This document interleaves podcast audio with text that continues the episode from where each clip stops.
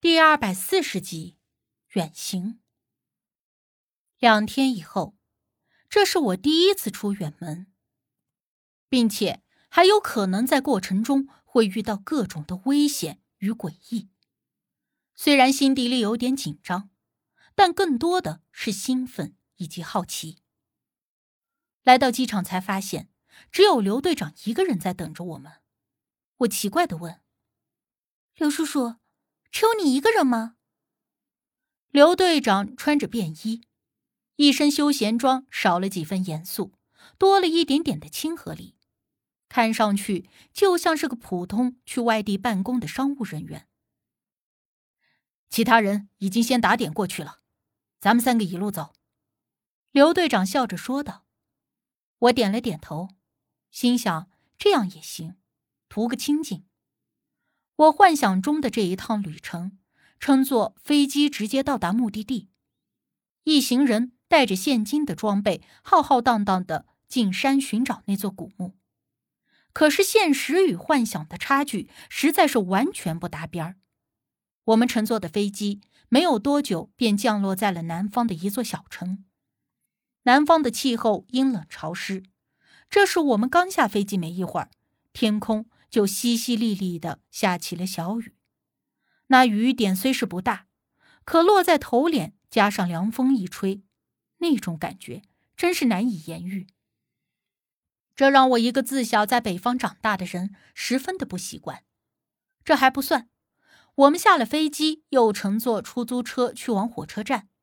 我还奇怪的问刘队长，为什么要去火车站？刘队长说，我们要去的那个地方。没有直达的飞机，只能够从这里转火车过去。到了火车站，百无聊赖的等了好几个小时。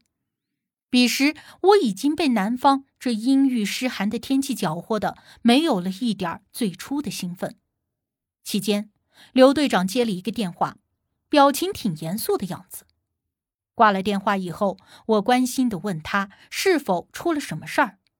刘队长说倒是没有出什么事儿。只不过这两天张四那边有点动静，很奇怪。什么动静啊？我下意识的问。刘队长迟疑了一下，目光扫了一眼周围，才说了出来。其实一直以来，警方都有在关注张四的一举一动，暗中派人监视着。而这几天，他们发现张四身边的手下人都很忙碌。私下在寻找打听着什么，因为张四这人虽然作恶多端，但却一直行事低调，不然也不会这么久还没有抓到他实质性能够把他连锅端的证据了。而这一次，张四的行动非常的高调，毫不避讳，所以刘队长的人担心张四是否得到了我们要去那地方的消息。所以，立刻把情况反映给了刘队长。我和无忌对视了一眼，我俩心下了然，都知道张四为什么这么做。我正犹豫该不该说，见无忌对我轻浅颔首，我便把张小梅的事儿说给了刘队长听。什么？他让自己的养女和死人结婚？刘队长一听，震惊的不行。这种事儿。我早前头一次听说，都哑然的说不出话来，更何况刘队长。没错，他收养张小梅，就是为了利用她来控制那个恶鬼，用她来寻找古墓，加以盗取后为自己得利。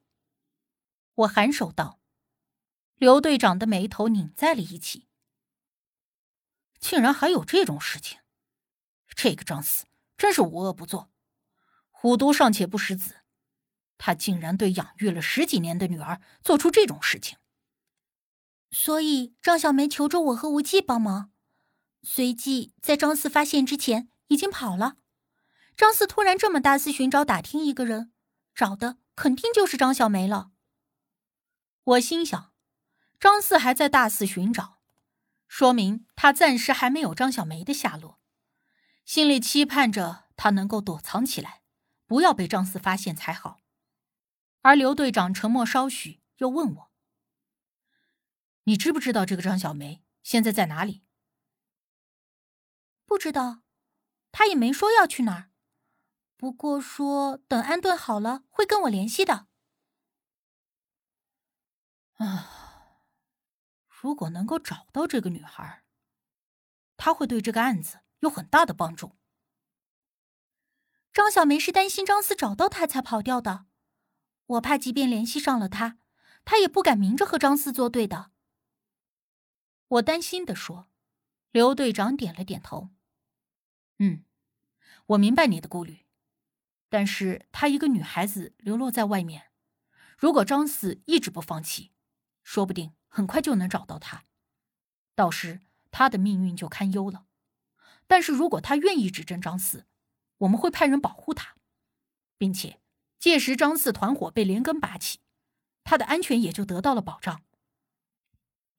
我心知刘队长说的没错，可却不知道张小梅会怎么选择。最后，我还是把张小梅的电话，还有我所能想到的和她有关的信息，都一并告诉了刘队长，让他自己联系张小梅。届时，他是否真的答应作证，也就不关我的事了。因为我们所要去的小城市还没有通高铁，一路上只能够坐着相对老旧的绿皮火车。晃晃悠悠的朝着我们的目的地驶去。一路上入眼的都是南方冬天才会有的青翠。对于我一个北方人，冷不丁的在冬天看到这些，还觉得挺有意思。但是看得多了，便兴致缺缺，迷迷糊糊的就有些犯困。无忌把他脱下的外套盖在了我的身上，随后轻轻扶着我的头，让我靠在了他的肩膀上。睡一会儿吧，路还长着呢。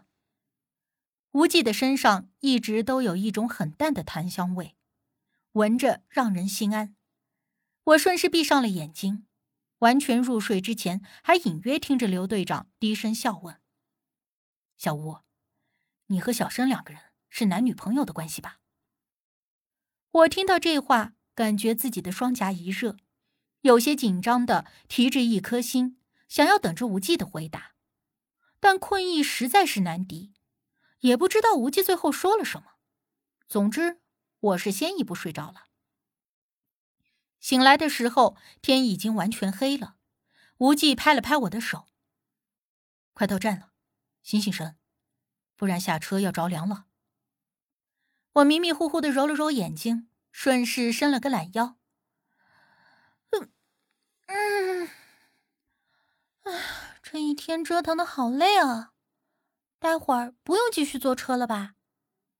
刘队长在对面笑着说：“ 今天先不用坐车了，下车后啊，先去宾馆睡一觉，明天一早再坐车。”我一听这话，顿时一个脑袋两个大。这是一座我们之前都没有听说过的小县城，宾馆的条件也就那么回事儿。刘队长和吴忌住一间，我是女生。单独住一间。洗漱之后，我寻思着找点什么吃饭的地方。刚一开门，却看到了刘队长站在门口，手还保持着敲门的姿势。刘叔叔，你找我啊？